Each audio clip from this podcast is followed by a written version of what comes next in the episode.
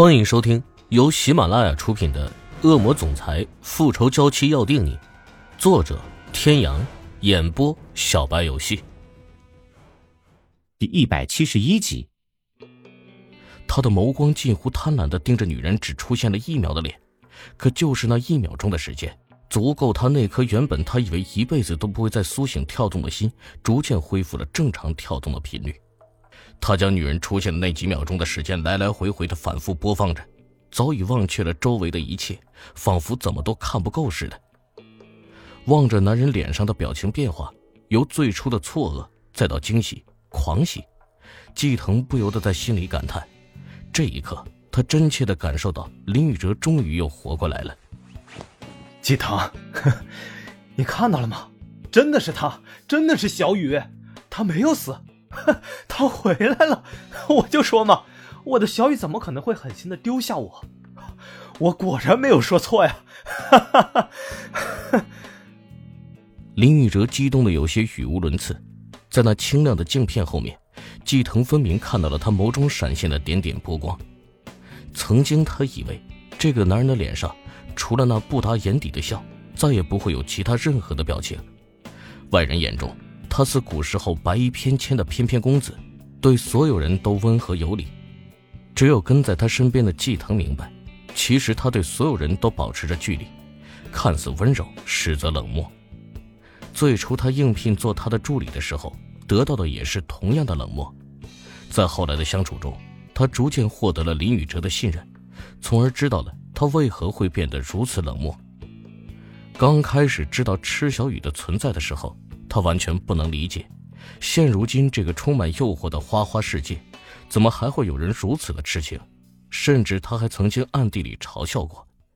可经过了四年的岁月，林宇哲仍然不改初衷，不遗余力的四处寻找那个女人，哪怕只是一点风吹草动，他都会抛下手中的一切赶过去查证。一次次的失望，连他这个旁人都觉得不可能会再找到。然而林宇哲却始终都没有放弃过。金大小姐对他痴心一片，两人私下相处的时候，他曾问过林宇哲为什么不肯接受金小姐。他至今仍然记得林宇哲当时的回答：“季腾，我无法明确用语言表达为什么我不能接受小琴，因为你没有真正的爱过一个人。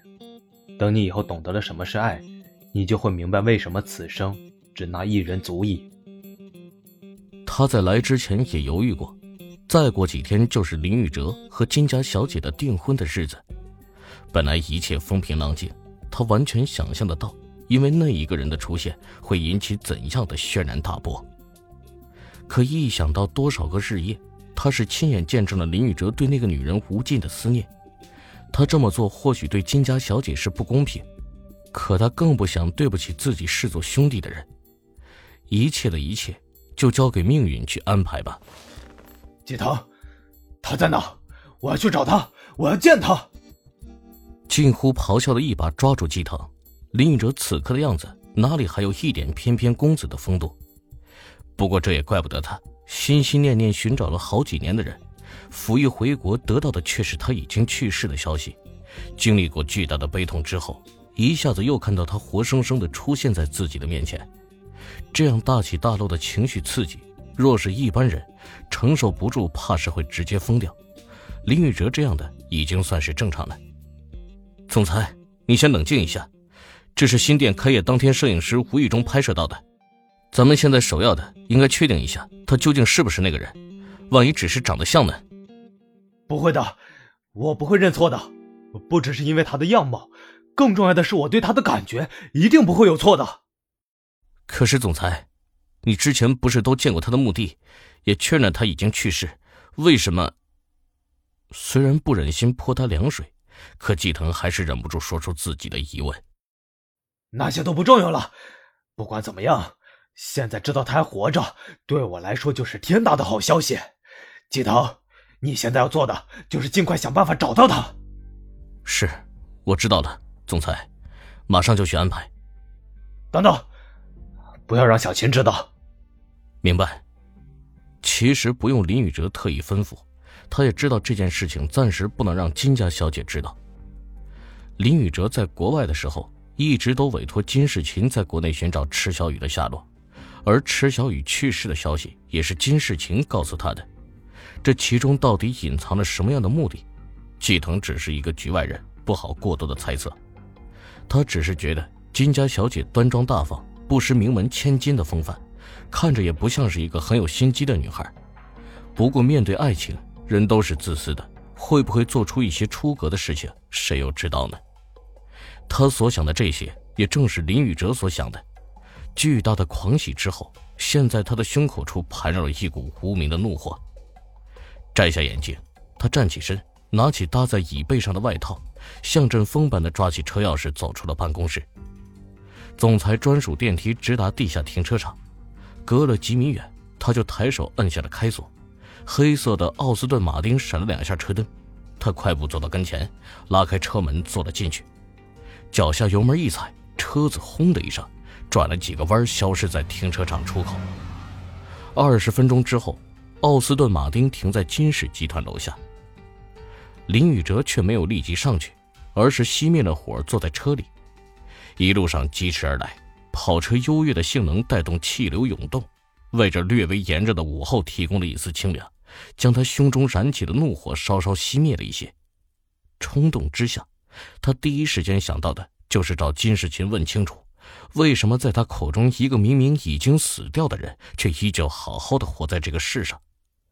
他能想到的就是这件事必定是金世琴刻意为之，可当他真真切切的冷静下来之后，他心中的疑问不禁又产生了。他跟季腾的想法一样，他也同样认为金世琴不会是那样一个心机深沉的女孩。虽然是骄纵了一些，但她不应该会有那个胆量敢撒下这样一个弥天大谎。要知道，世上没有不透风的墙。他有多爱池小雨，金世琴可以说是最清楚的人。即便是以后他们结了婚，难道金世琴就有信心他一辈子都不会知道这件事吗？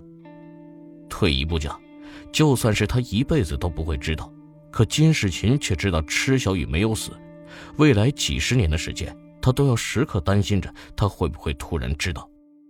整天过着提心吊胆的日子，也许一年两年不会有问题。可人一直处于这样一种精神状态之下，迟早会崩溃。到那个时候，他又该怎么办呢？他能够将一切布置得如此完美，这一点林宇哲并不意外。作为金氏集团唯一的继承人，如果连这点能力都没有的话，那他也就枉为金家大小姐了。让林宇哲感到奇怪的是，他给他的那只有吃小雨录音的录音笔，在他最难熬的那段日子里。